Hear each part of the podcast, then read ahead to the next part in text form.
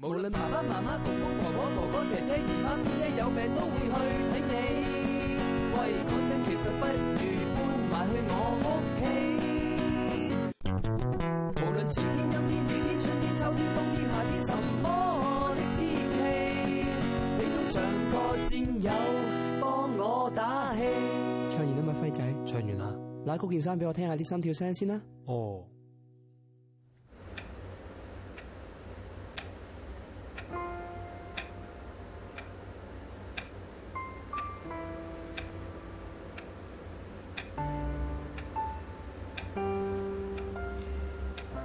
陳生，你坐咗五分鐘，一句聲都冇出過，你見邊度唔舒服啊？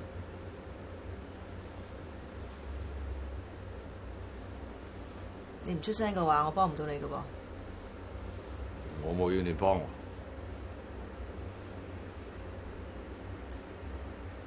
夠鐘啊啦，我診症冇限時㗎。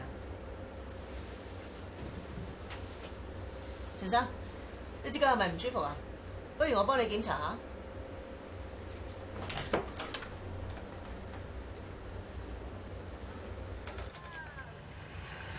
陳生啊，蘇醫生冇開藥俾你啊。幾多錢啊？我係用醫療券啊。蘇醫生話咧，今次唔收你診金啊。啊？咁點證明我嚟睇過病啊？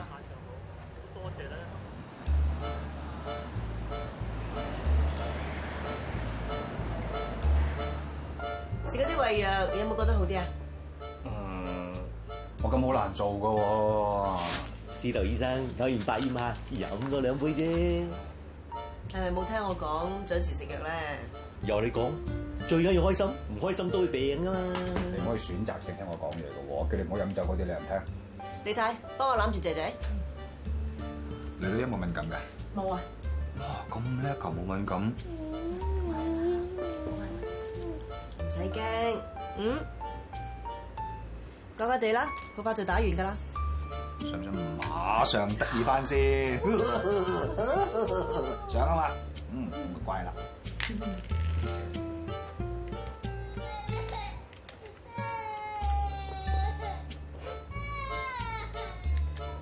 蘇醫生啊，得你先搞得掂我個仔㗎咋？打完針咪冇事咯，冇事即食糖噶啦。嗱，請你食粒黃色嘅粒，啊快啲多謝司徒醫生啦。咁乖食多粒啦。多謝晒，走啦走啦，拜拜。拜拜，司徒醫有啲咩唔舒服咧，你記得打佢俾我，或者如果有啲咩敏感啊，你都醒我嚇。哎我唔開心啊，有人蝦你啊！嗯呢日記得定時食。好，唔該晒，下次見啦。好啦，我哋走啦。嗯，好，拜拜。拜拜。蘇醫生，去立法會開會咩？咁莊嚴嘅你啊嚇？唔係喎，司徒醫生，呢、個回合咧好似無聲勝有聲嗬。有病人啊嗯啦。今日覺得點？你有冇邊度唔舒服啊？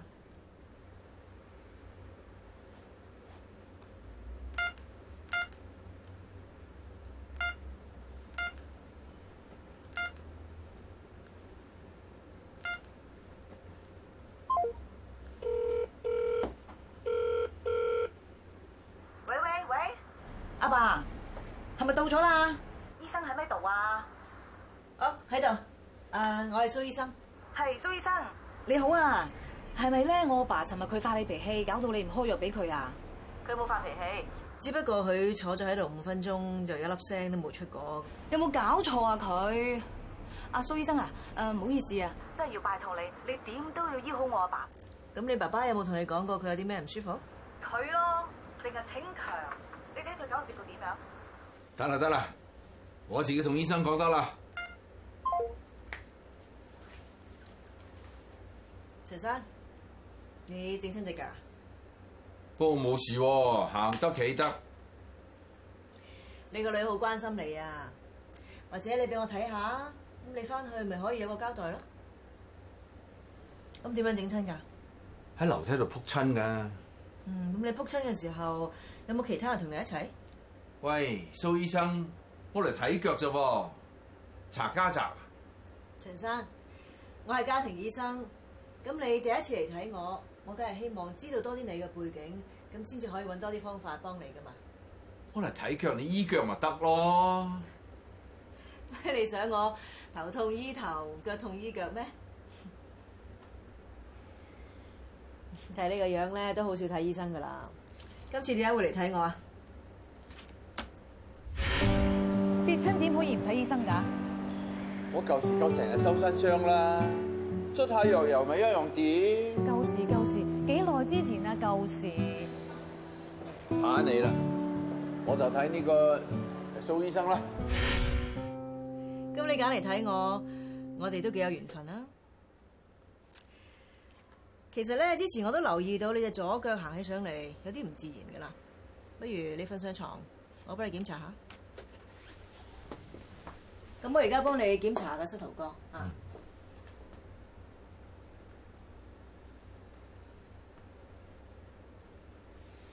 如果痛咧，話俾我聽。嗯。痛唔痛？唔痛，呢度咧？都唔痛。咁我而家幫你檢查埋個髋關節嚇，哎呀，邊度痛啊？呢度哦，呢度痛。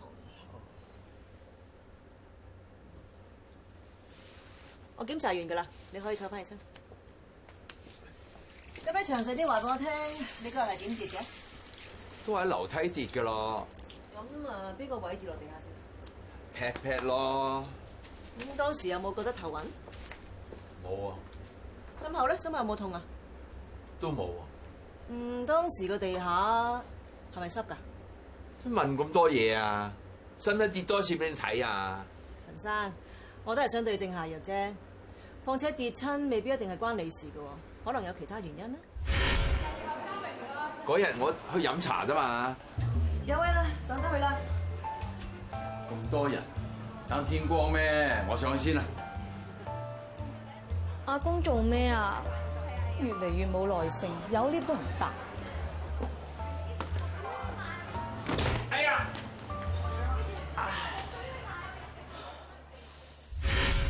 初步睇嚟咧，你應該係整親個髋關節，不過唔使擔心嘅，因為好多老人家咧都會整親呢啲位嘅。我會建議你去照一照個 X-ray。嗱，如果有需要嘅話咧，我可以轉介一個骨科醫生俾你嘅。咁使唔使食藥㗎？我都會開啲止痛藥俾你嘅，有需要嘅時候先食。不過最緊要咧就係放鬆心情，因為好多時候啲老人家跌親就會收收埋埋，搞到啲情緒好差嘅。切，我大把老友，驚我做宅男啊！ 唔會，不過咧多啲行下喐下，舒展下筋骨都係好事嚟嘅。誒、或者學下太極啊，可以練到你啲肌肉，又可以練到平衡力。太極，耍邊家太極啊！我係打泰拳嘅。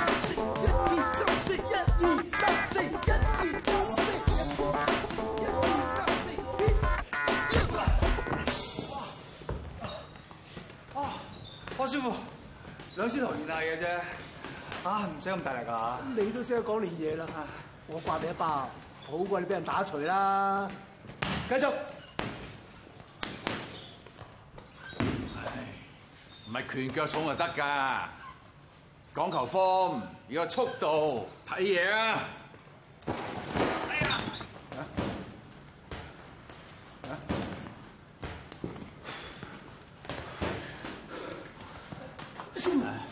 你冇事啊嘛？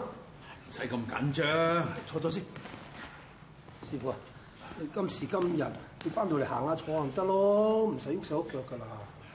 真係唔認老都唔得㗎。唔係老唔老嘅問題啊，你一唔覺意整親啲傷，傷上加傷，手尾長噶啦。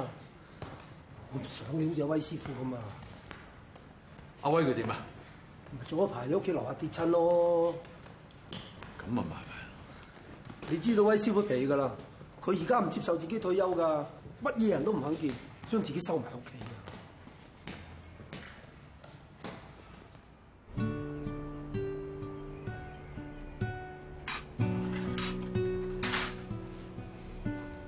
今日啲魚唔係好新鮮啊，不過食魚對你有益。點啊？今日嗰個蘇醫生點啊？得唔得啊？有冇開藥俾你啊？你唔信人，又叫我睇佢？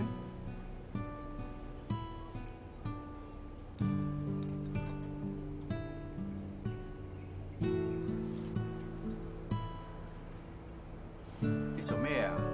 成日叫我睇醫生，你自己有事又唔去睇，冇嘢啊！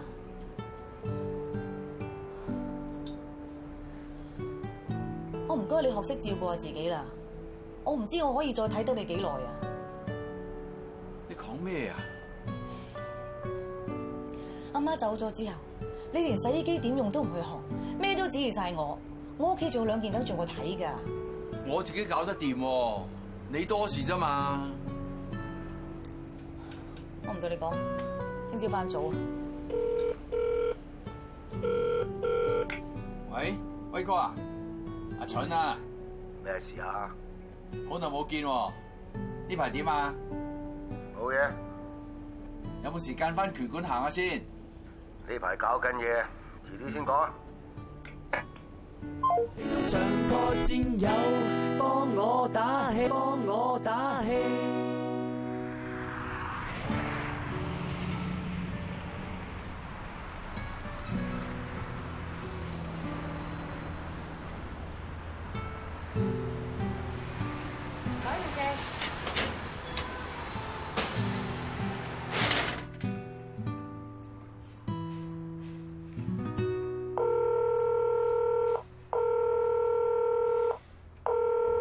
邊個啊？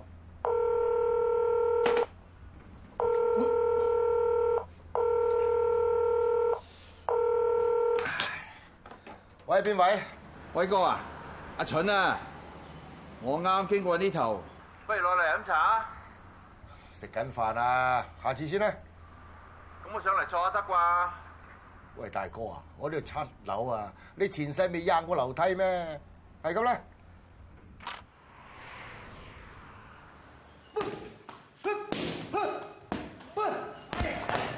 啊啊啊！唔該師傅。哇！阿師傅，咩有得人跌㗎？跌低唔緊要，最緊要自己起得翻身。哇！好金啊金句喎，邊個教你㗎？我師傅。咁邊個係你師傅啊？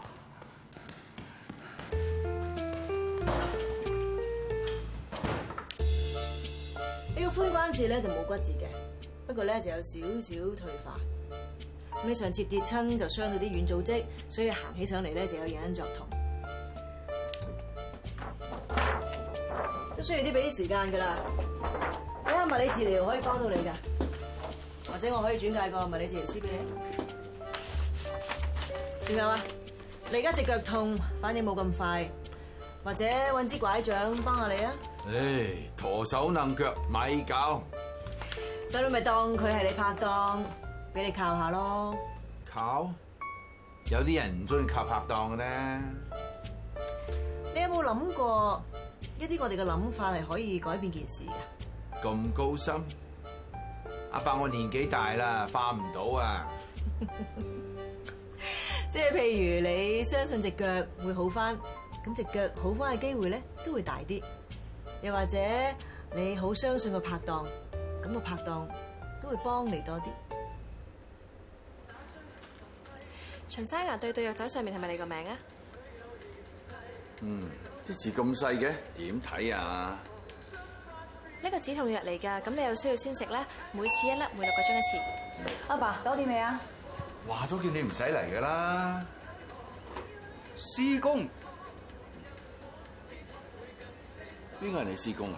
我跟張師傅學拳㗎，你係佢師傅，唔知我師公咯。啊咁你咪即係我阿爸嘅徒孫？係啊哎總之我叫阿爸睇你啦。冇所謂啦，蘇醫生都好好㗎，佢係我阿爸嘅學生嚟㗎。哦，蘇醫生同你爸爸係兩師徒。係。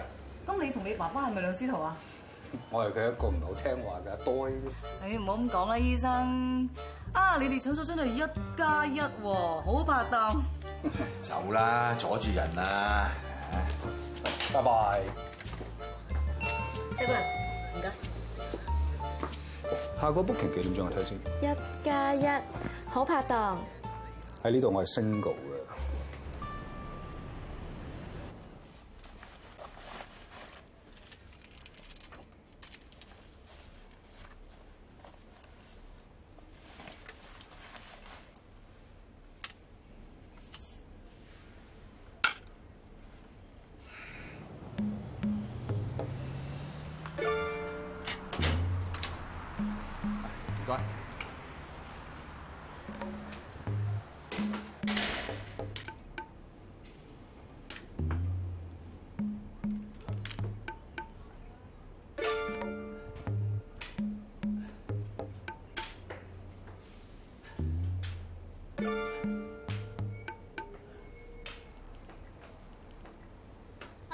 冇嘢啊嘛？啊冇，啊唔好意思，阻住你喎。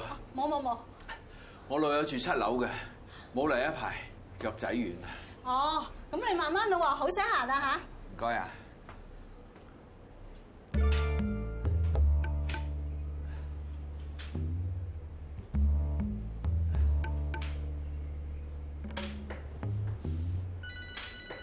喂，喂，係咪秦生啊？係啊，我係一加一診所嘅周姑娘啊，蘇醫生咧聽朝有啲緊要事，想問下你咧，可唔可以改晏晝先睇咧？得冇問題。誒係咧，蘇醫生得唔得閒啊？我想同你傾兩句喎。好啊，你等等啊。秦生，你上次同我話一個人嘅睇法可以改變件事，你自己有冇試過啊？有最緊要就係你相信自己嘅睇法。我今朝都相信自己可以行到山頂㗎。我而家行得大半，我有啲懷疑噃。你行緊山啊？你隻腳傷咗喎，你唔可以行山㗎喎。唔係，我打個比喻啫。後生嗰陣啊，我同我拍檔見咗座山就過咗座山，窒都唔窒下，仲要鬥快添。咁你快定係個拍檔快啊？冇緊要啦，最緊要係拍住上。嗯，咁啊係。唔該晒蘇醫生，聽日見啦。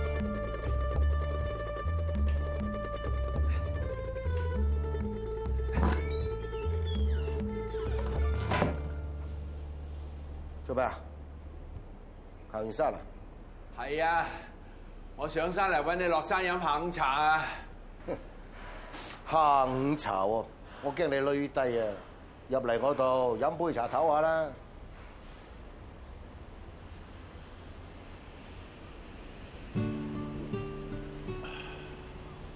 真係好耐冇嚟呢度，我諗有廿幾年。以前望出去都幾好景嘅，唔似而家咁日日面壁思過。呢排拳館好熱鬧啊，好多新人嚟學嘢，但係玩得唔係幾好。你得閒翻去行下啦，當係指點下啲後生好㗎。唉唉，前一排我混仔同個女去飲茶，都喺樓梯度撲親喎，心情唔係幾好啦。你整親咩？有乜出奇啊？唉，整親呢忽啊！唉，我整親呢啲嘢慢慢嚟嘅。哇！睇嚟啊，我唔好得你幾多啊！上一排我唔小心跌親咯，捽鐵打走捽到而家都未好啊！係咩？你都咁論盡啊？喂，我睇下個醫生幾好㗎，要唔介紹你去睇啊？睇醫生啊，遲啲先算啦。我哋你加啲茶先啦。係咧，你信唔信我哋嘅睇法會改變成件事啊？嗱。我都唔知你噏乜，飲茶啦。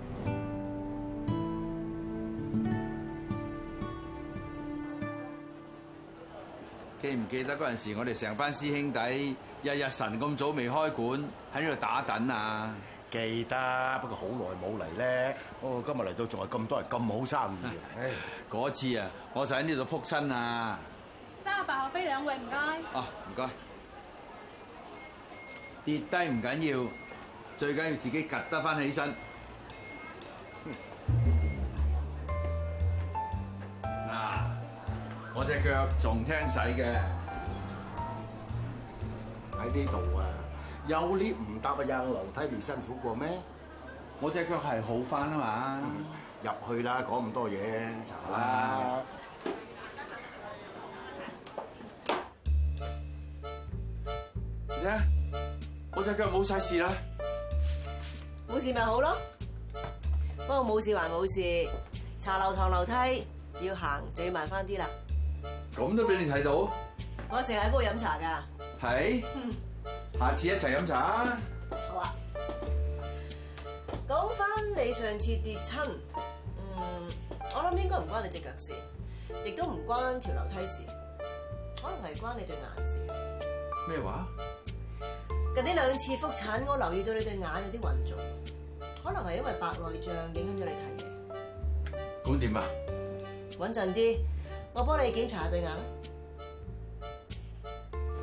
陳生呢個係眼科醫生轉介信，咁另外咧仲有個人造淚水俾翻知道滴咗對眼冇咁乾嘅你真係唔覺得我哋係每日拍檔四咩次每次兩滴，唔覺得我哋之前咩對住洗手喎。唔該。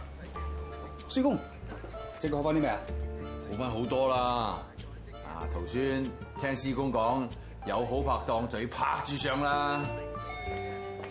阿爸，唔使翻工咩？話咗幾多次叫你唔使嚟噶啦，唔係啊，我嚟睇醫生㗎。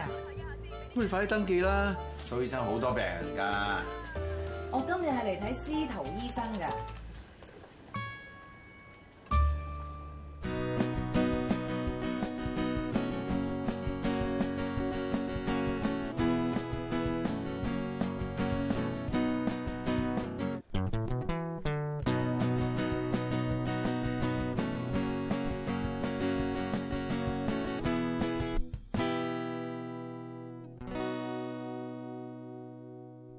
想知多啲家庭醫生嘅資料，請瀏覽衛生署網頁。